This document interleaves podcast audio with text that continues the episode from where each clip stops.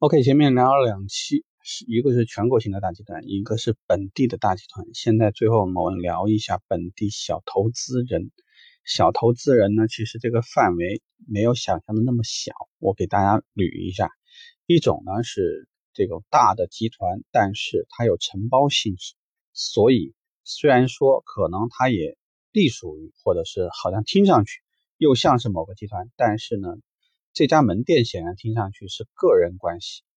它没有任何上升空间，意味着说你不可能在门店跟门店之间互相调剂。你跟老板谈崩了，你就从这家公司或者所谓的这家集团出去了，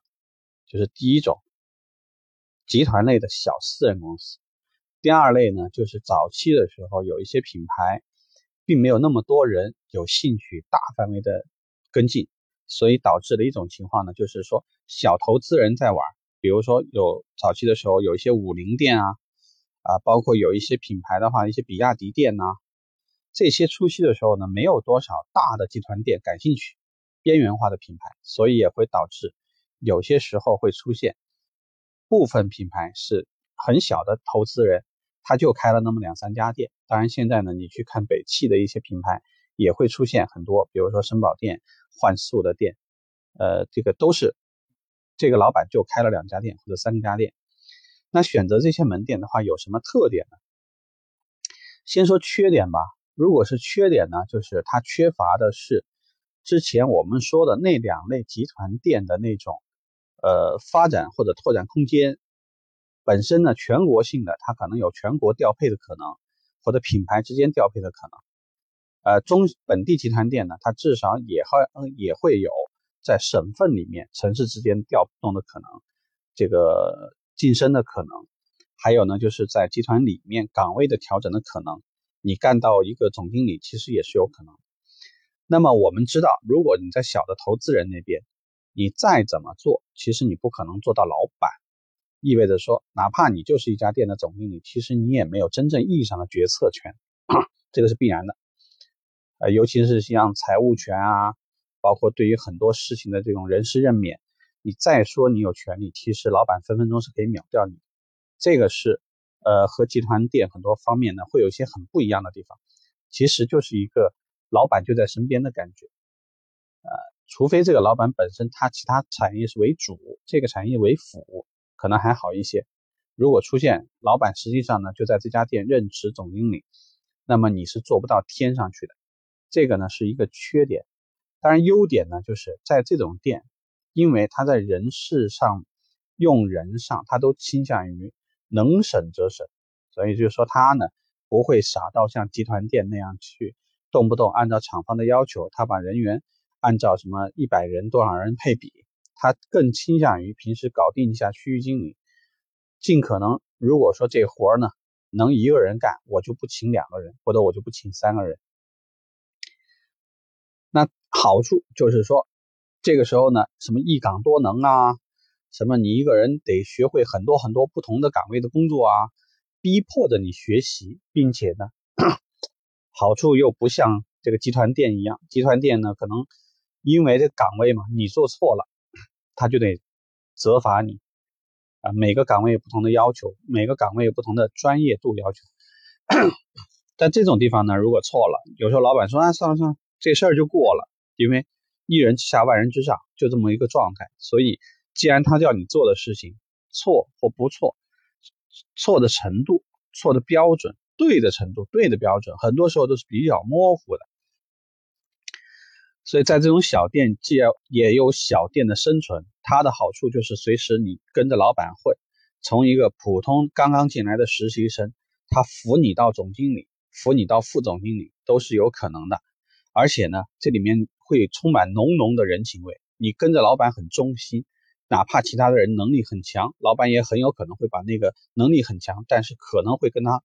还嘴的人干掉，然后换上你。所以在这种地方呢，对和错比较模糊，标准比较模糊。呃，如果说呢，这个人只是这个叫比较人比较活，但是呢，哪怕能力不是很济，但是下面呢。又招了那么个把能做事的，他一样还是有可能能混好，所以在这种地方呢，弹性很大，啊，他对能力的评估各个方面都非常非常模糊，除非是老板是很活分的，只想找一个会做事的。那这里头呢，还有一个很微妙的东西呢，就是经常像这样的地方，很可能老板跟你谈感情，所以导致薪资弹性非常小。因为私人老板做买卖，他其实自己赚的少，让员工赚的多的可能性几乎是没有的。意味着说，大部分的时候，其实他一定会从很多方面呢，去跟你大谈情感，大谈现在对你实际上是不错的，大谈怎么怎么信任你，如何如何重用你，把你从一个路边捡垃圾的变成了一个好像现在很不得了的一个什么什么岗位，但是呢，钱却不会太好。所以这一点呢，呃，大家在选工作的时候呢，其实要注意这一类的公司不谈感情的比较少，他跟你谈钱不谈感情的情况比较少，除非呢，可能在江浙啊或者一这种区域说，呃，我信任你，所以呢，我既然赚大头，小头我就给你赚，否则就会出现的情况就是我刚刚说的，啊，你要选择这种机构，那你就不能对于发展寄予过高的期望。